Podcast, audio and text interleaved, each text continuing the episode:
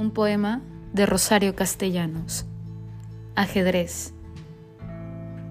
Porque éramos amigos y a ratos nos amábamos.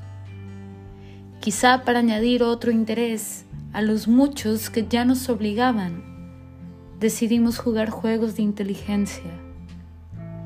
Pusimos un tablero enfrente de nosotros, equitativo en piezas, en valores, en posibilidad de movimientos.